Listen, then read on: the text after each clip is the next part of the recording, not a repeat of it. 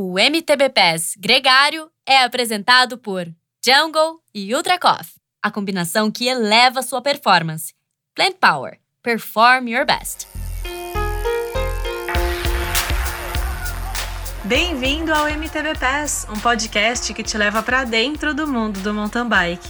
Eu sou a Viviane Faveri e trago aqui entrevistas com algum personagem do mountain bike mundial.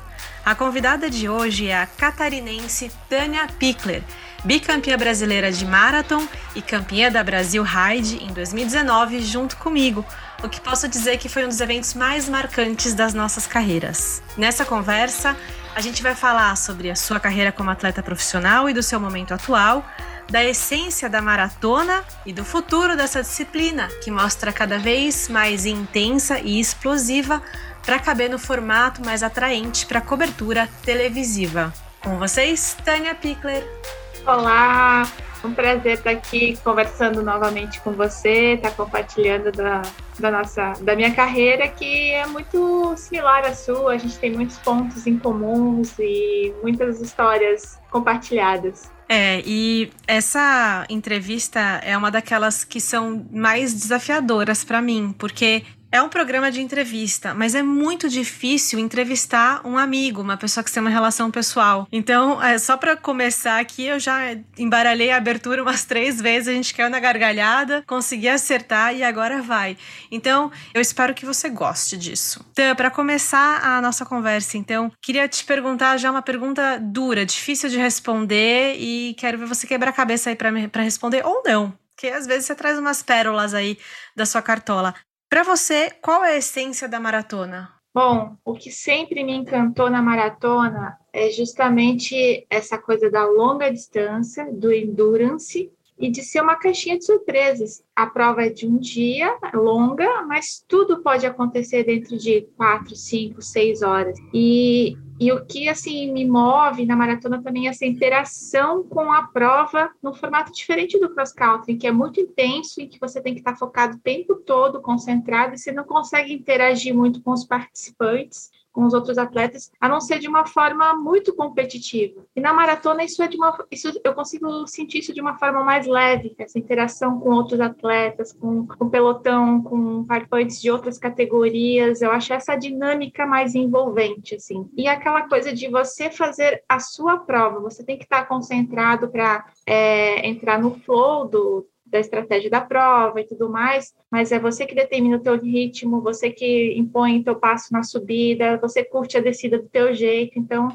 é, você consegue fazer uma prova muito mais consigo mesmo, uhum. diferente, você tem menos é, interferências externas do que numa prova de cross country, por exemplo. Sim, é até uma dualidade, né? Porque a gente está falando de uma, um formato de corrida que você consegue fazer sua própria prova, mas e que isso é um ponto positivo, mas que ao mesmo tempo você tem mais interação com outros atletas no percurso e que meio que te tira do seu próprio mundo também, né? Então também. É, é um contraponto interessante aí que dá um certo equilíbrio, né? Exatamente. Acho que é o, o charme da prova, é o que é o que me é, que me traz o brilho de competir na maratona, assim. Sim. E só porque eu gosto de sempre chamar o ouvinte para os episódios anteriores e é, engajar, né, manter o engajamento ativo, a gente fala de colaboração no episódio recente com a Lia Davidson, americana, e aqui quando você comenta dessa interação com outros atletas de outras categorias ou é, até da mesma categoria, mas às vezes conseguir trabalhar junto numa prova de maratona, é, dá mais espaço para essa colaboração com o seu próprio concorrente, né? Sim, a gente vê muito isso nas provas de maratona, né? É muito uhum. comum existir essa colaboração entre atletas da mesma categoria e de outras categorias, né? Isso é muito mais comum e mais gostoso. Ah, isso me faz lembrar do dia que eu te conheci no Campeonato Brasileiro de 2015, lá em Picos, no Piauí. Uhum. A gente abriu uma distância das concorrentes, das adversárias, e eu tava tentando me distanciar de você, só que eu não conseguia. E aí, e você também, né? A gente tava naquela disputa entre nós duas, e em determinado momento a gente começou a andar juntas no pelotão, fazer, tipo, colaborar, né? Então vamos andar junto, Sim. revezando na frente. E eu lembro que você brincou e falou assim: vamos fazer em dupla? Falei, eu não lembrava. Falou, uhum. Legal. E a gente revezou um tempo e depois você sumiu é. na trilha, né? então, o que aconteceu foi que a gente chegou no ponto de apoio e foi uma decisão muito rápida, porque eu vi que você precisou pegar o apoio e eu não tinha apoio, eu tava de camelback e era uma curva para a esquerda que entrava num trecho de areião muito mais técnico. Eu nem sabia que a gente já tava entrando naquele trecho de areião técnico, mas quando eu vi que você parou para ir no apoio, eu virei com, embalada na esquerda para ir para esse areião e fui com muita velocidade, consegui zerar um trecho que até tinha outras pessoas empurrando. E eu acho que ali eu fiz uma diferença bem importante para eu conseguir é, manter a distância de você. E aí eu lembro que quando eu saí desse trecho de trilha, eu não conseguia ficar olhando só para frente. Eu ficava a cada 30 segundos eu olhava para trás para ver se você já tinha chegado. Então, muito legal. E, a gente vivenciou isso tudo na maratona, não no é, XCO, exatamente. que é o que. E Tá eu mais lembro, na mídia. por exemplo, nessa prova eu fiz uma boa prova e eu sabia que tinha dado melhor de mim ali, mas naquele dia você foi melhor. Então, uhum. realmente, eu fiquei curiosa para saber quais foram os pontos em que você é, fez a diferença. Justamente por isso, é um olhar diferente sobre a prova, que às vezes não reflete exatamente na sua preparação, mas foi como você lidou com as situações daquele momento, né? Total. Uhum. E que às vezes a gente não consegue ter esse olhar no, no dia, em frente a alguma situação. Então, isso é repertório que essa troca só agrega, né? Uhum. E aí, falando nisso, como que você conseguiu ao longo da sua carreira, quando vieram mais patrocinadores, quando vinha mais reconhecimento do público, logo mais cobrança, como que você conseguiu manter sempre um olhar positivo para as corridas que você tinha como objetivo? Bom, na maratona sempre foi uma, um pouco mais fácil, isso para mim, um pouco mais leve, porque eu me sentia mais à vontade, sabendo que meu endurance é bom, que meu repertório era bom, então isso me trazia mais confiança para competir. E, e assim, é, o fato de ter construído isso aos poucos, né? A primeira participação que eu tive no Campeonato Brasileiro de Maratona, eu consegui uma medalha de bronze. Isso já me deu uma certa confiança de que eu estava no caminho certo. Dali em diante, foi uma construção ano após ano né? É, aprimorando pontos, pontos que, que eu tinha dificuldade e, e, interagindo com outros atletas, acompanhando a modalidade crescer. Então, isso foi me fortalecendo e foi me mantendo na direção para conseguir bons resultados, assim, e, e, ter bons resultados foi um fator importante para me manter motivada também e continuar na busca de, de resultados. Uhum. E você competiu no Brasil inteiro, né? Isso que é, é, legal de ver que Santa Catarina produz atletas muito fortes, tem uma cultura aí muito legal do mountain bike uhum. e que você é reconhecida no Brasil todo. Foi, foi por nove anos consecutivos participando de Campeonato Brasileiro de Maratona, sempre conquistando medalha. E uma coisa muito legal que eu gosto de trazer dessa questão de Santa Catarina foi na época em que eu comecei a competir, alguns anos logo, alguns anos após, a Ana Luísa Panini também, que era da minha cidade de Indaial, também começou a competir, e a Tamires Haddad também. Então, assim, é, naqueles anos seguintes, isso foi muito bom para o nosso crescimento como atleta. Nós três, participando das provas regionais ali dentro do estado, é, fizemos o esporte crescer, trouxemos mais atletas femininas, femininos, né, para participar da, das competições, e nós elevamos essa disputa saudável que existia entre a gente, fez com que nós levássemos o nosso nível de performance. Então foi muito certeza. legal. A Ana também foi vice-campeã brasileira, a Tamires foi campeã brasileira de contrarrelógio algumas vezes. Então, isso foi super importante e construtivo para as três, assim. Sim, e você vai para um cenário nacional já com repertório de competição local, né? Porque às vezes acontece de você, de alguns, tem alguns atletas isolados em regiões do Brasil, porque é um país gigantesco, não é todas, não são todas as regiões que têm condições de fomentar o esporte é, como vai BH, é, São Paulo, Santa uhum. Catarina, falando BH, mas é Minas Gerais, né?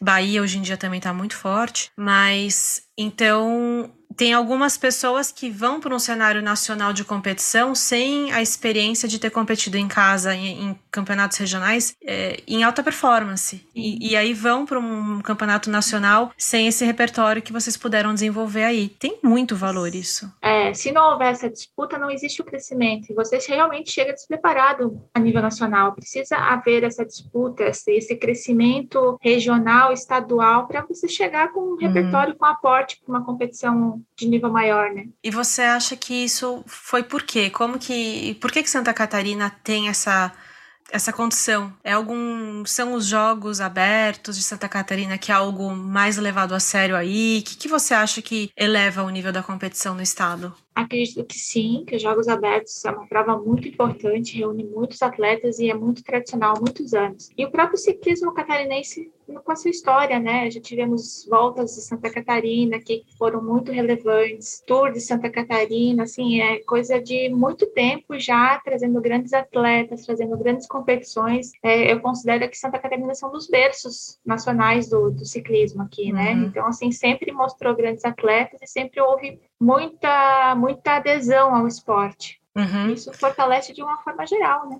É, acho que a gente não pode deixar de mencionar o Márcio Mai, que uhum. comemorou recentemente seus 50 anos fazendo uma réplica, entre aspas, do Tour de Santa Catarina.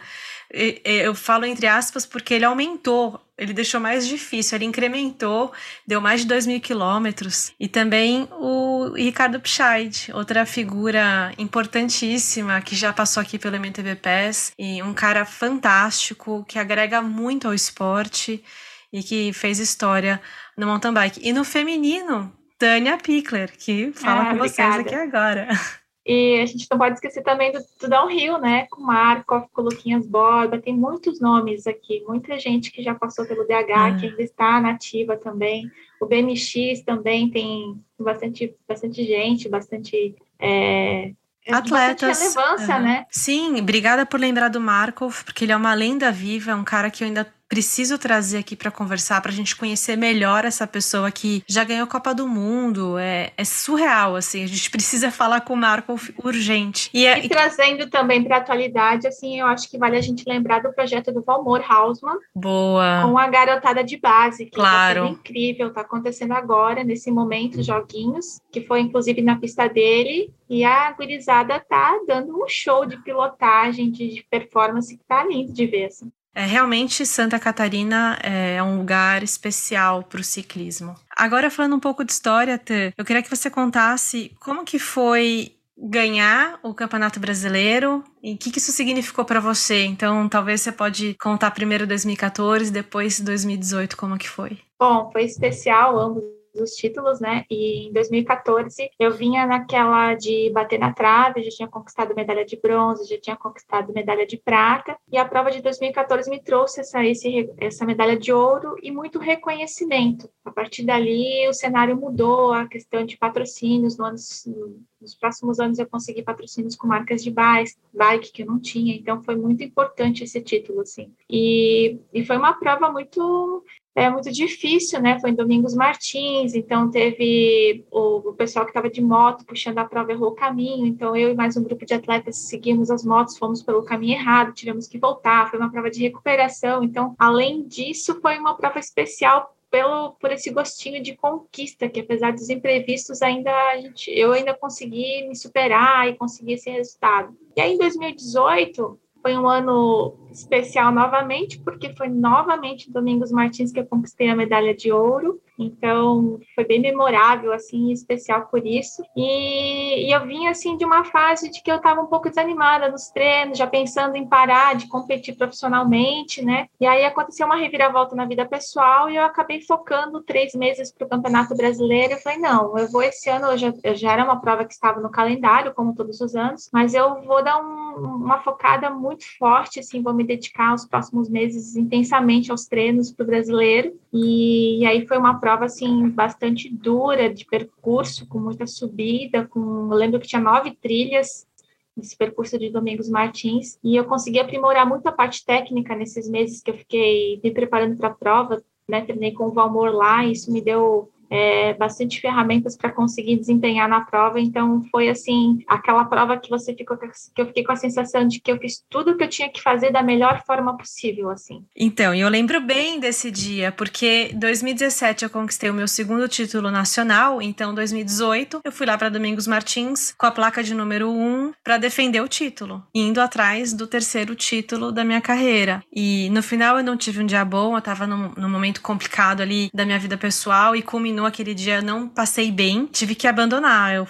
a única corrida que eu me lembro de ter abandonado da minha vida foi essa. Foi muito difícil, mas eu precisei cuidar de mim. E eu lembro de você estar tá super focada, você tá super assim, não é nem focada, você estava confiante no seu trabalho, você estava concentrada em você mesmo. E isso foi o que mais me marcou naquele dia. Eu lembro da gente fazer a largada da prova e talvez de eu ter uma forma física boa o suficiente para te acompanhar, mas a sua energia vital, a sua energia mental, ela estava num nível muito elevado. E você mereceu muito aquele dia, foi, foi super disputado, tinham outras grandes atletas na elite e eu fiquei muito feliz quando eu fiquei sabendo que você que tinha ganhado e levado seu segundo título. Ah, obrigada. Foi bem especial mesmo e foi como você disse, assim, eu, eu me preparei muito bem para a prova, é, tudo deu certo naquele dia. Eu apostei em, em, coisas também que eu acredito que fizeram diferença, como ter feito o reconhecimento do percurso antes, mesmo ter sido, tendo sido um percurso muito longo e duro, eu, eu, eu assumi o risco de fazer o reconhecimento uns dias antes da prova, porque isso me deu mais tranquilidade e confiança de fazer, como tinha muita trilha, né? Uhum. E também a escolha da coroa 30, que foi contra o fluxo de todo todo mundo, né? Ninguém usava coroa 30. Eu falei, não, eu vou colocar coroa 30 porque tem muita subida, eu acho que vai fazer a diferença e realmente fez toda a diferença para mim na prova. É, porque era uma, um tipo de percurso que o plano o, não desenrolava.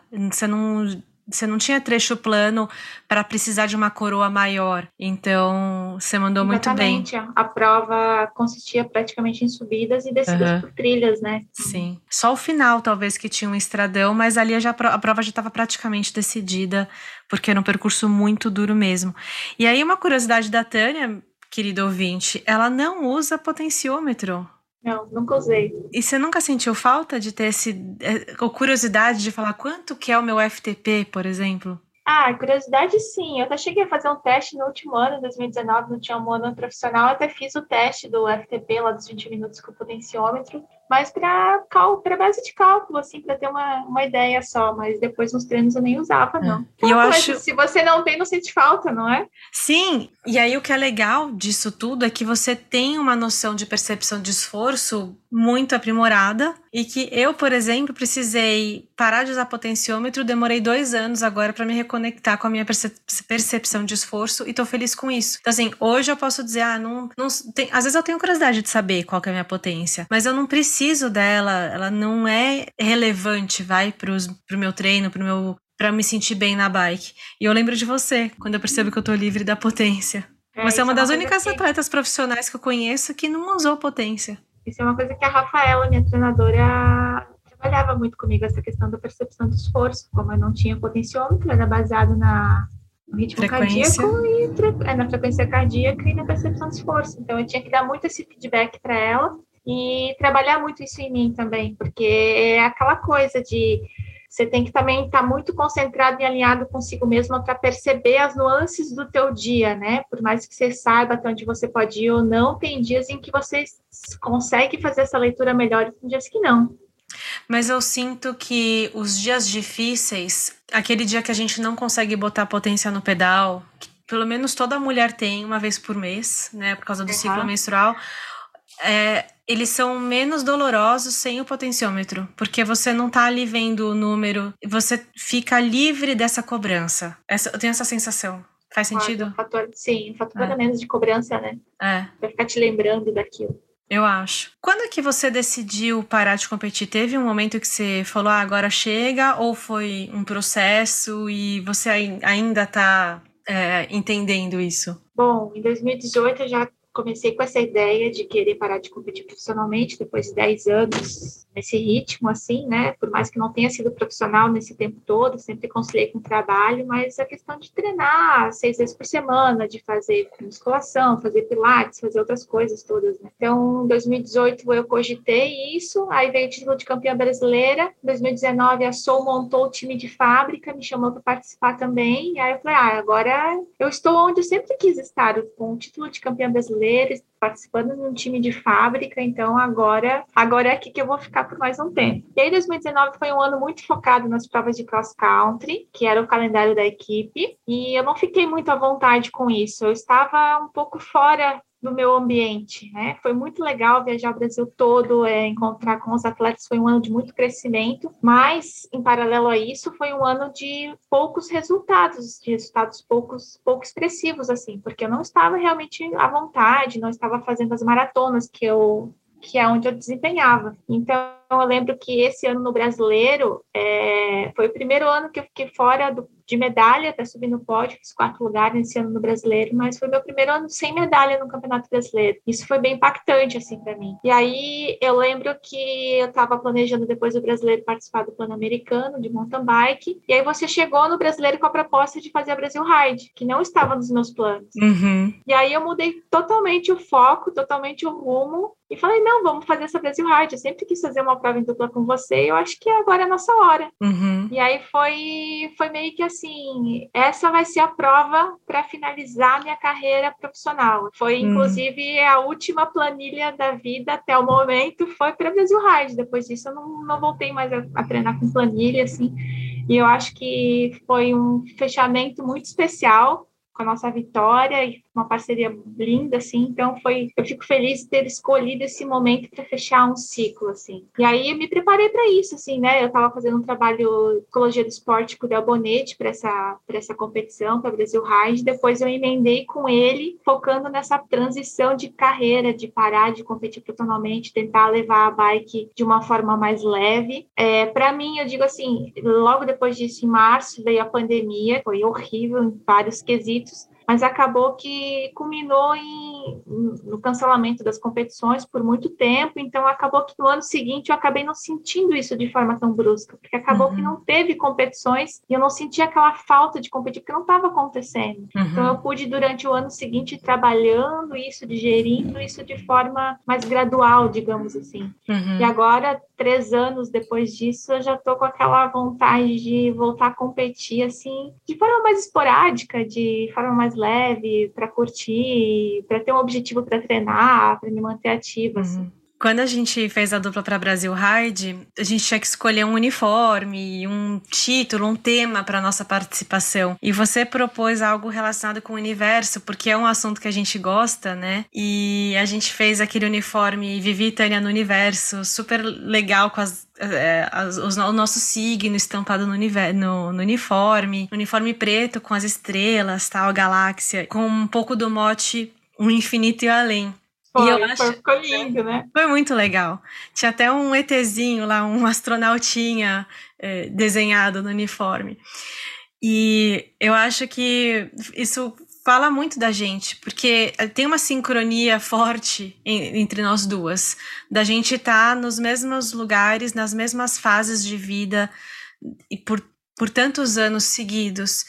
O que eu não sabia é que a Brasil Ride com você também seria o meu grande fim é, e eu- um começo de uma nova fase. Eu achava que eu ainda ia continuar mais um pouco na alta performance, mas a pandemia trouxe uma necessidade para mim de, de desacelerar também. E hoje a gente está numa fase muito parecida, em que a gente se sente saudável, a gente tem um trabalho que a gente gosta, e a bike, ela traz alegria Ela no nosso dia a permeia tudo dia. isso ainda, né? Sim, ela participa ativamente das nossas, das nossas rotinas e a gente ainda gosta de competir e de competir contra a própria sombra.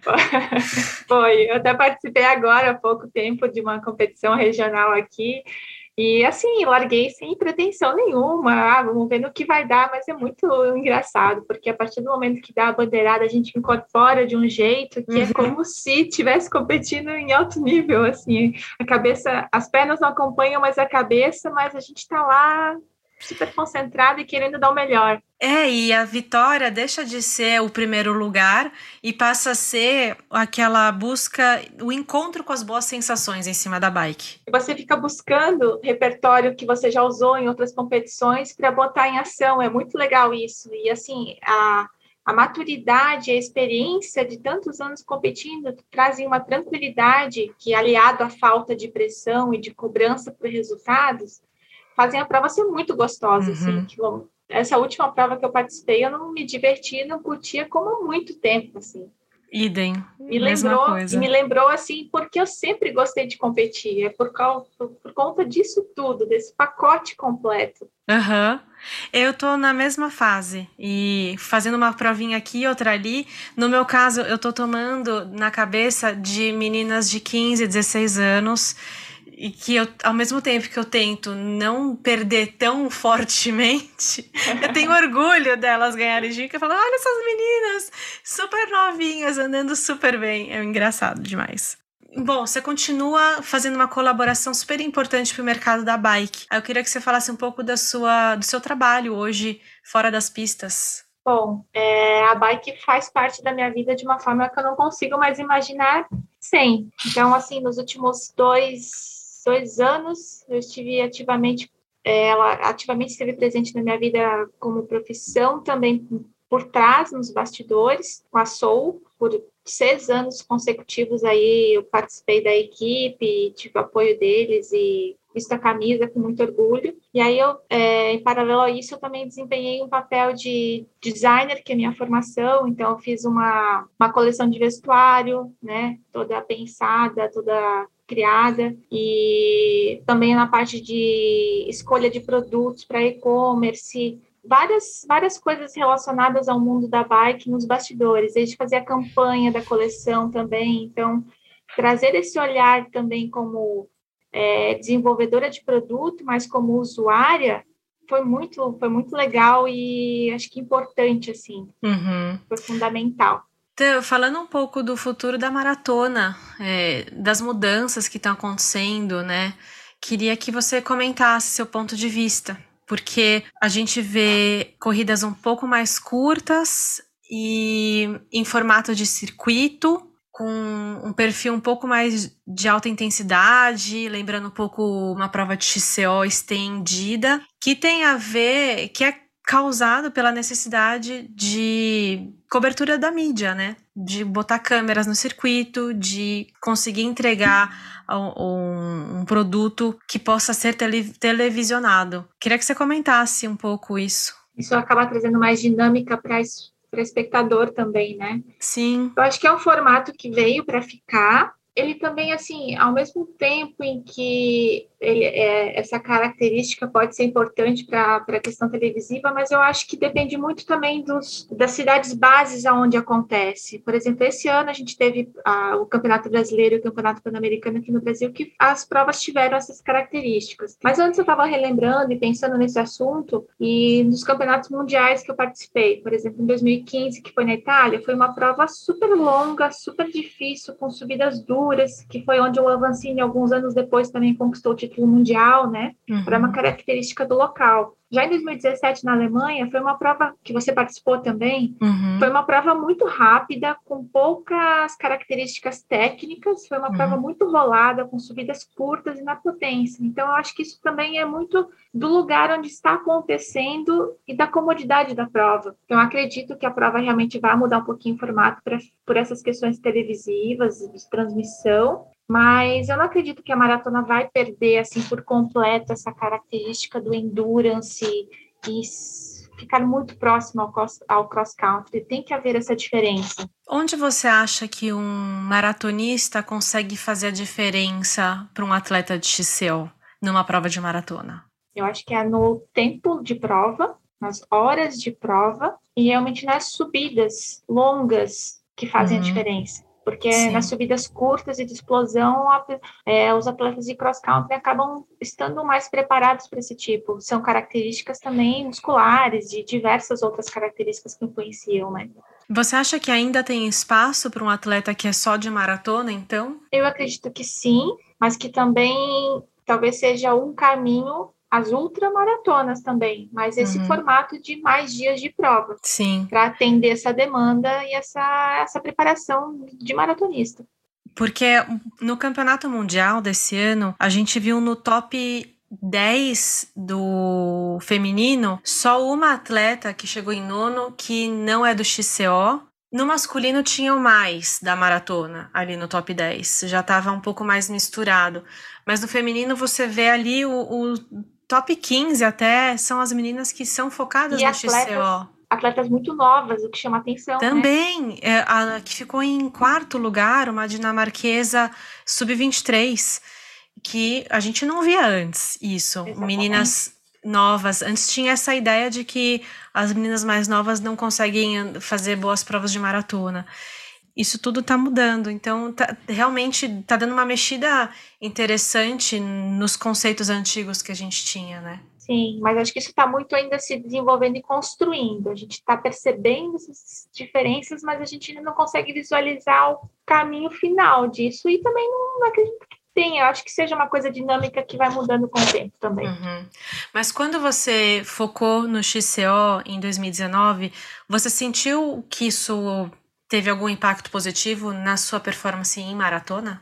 Na questão de aprimoramento de técnica, uhum. que é onde eu me esforcei mais mas na questão de, de provas curtas, de explosão, é, eu acho que não, não refletiu tanto na maratona, porque eu acabava treinando menos horas, menos volume e mais intensidade. Uhum. Então, isso me deu um pouco mais de gás de começo de prova, uhum. mas eu tive que buscar muito a minha característica de endurance para fazer as provas longas, né? de final uhum. de prova. Para mim, eu precisei fazer isso também, me adaptar para o XCO e não é a minha força natural, de, de explosão, mas eu consegui melhorar muito meu, minha largada, meu começo de prova e colocar um ritmo bem melhor. Então, considero que eu me transformei em uma atleta mais completa quando eu incorporei o XCO nos meus treinos, mas isso não significa que eu me tornei uma boa atleta de XCO. Acho que eu precisava de mais anos, mais alguns vários anos ali,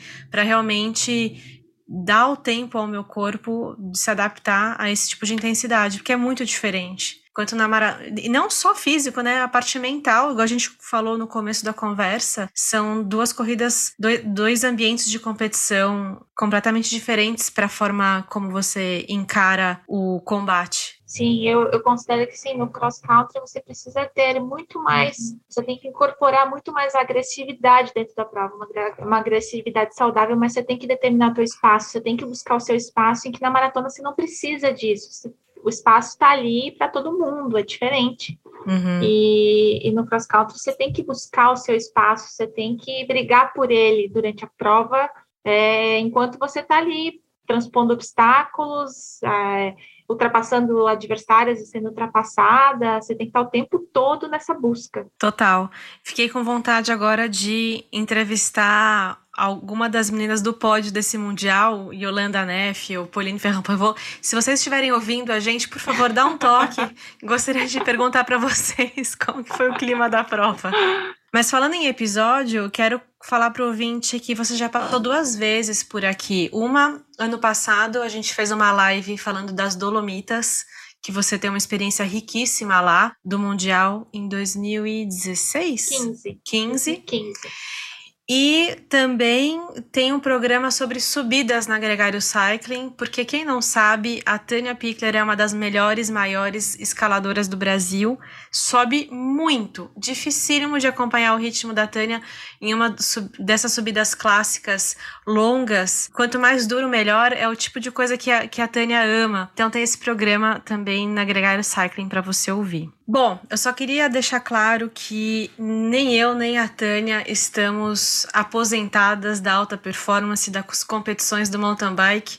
Talvez a gente esteja mais ativa do que nunca, mas de uma forma diferente, dando continuidade a uma carreira que a gente tem orgulho e, de, e também as relações que a gente construiu, né, Tã? Super. Eu acho que é, títulos a gente ganha, a gente lembra e são para sempre. As listrinhas de campeã brasileira a gente vai carregar para sempre no uniforme. Mas essas interações, essas construções que a gente teve ao longo dos anos, essa troca, é isso que conta, é isso que vale e é isso que a gente carrega para a vida como experiência, como aprendizado. E no final a gente manja muito de bicicleta, né? Não tem como a, a gente, gente deixar isso de lado. É, e assim, a gente chega num ponto que a gente curte tanto a bike, a gente já treinou tanto que a gente pode ficar seis meses sem pegar uma trilha, mas quando a gente senta na bike, começa a pilotar, a gente se diverte muito e aquilo não sai mais da gente. A gente curte aquilo com leveza e aquilo está incorporado e é muito gostoso, né? É isso aí, concordo, assino embaixo e acho que a gente fica por aqui então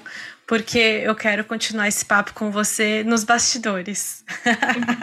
Obrigada pelo convite, muito gostoso estar aqui conversando contigo e com os ouvintes aí.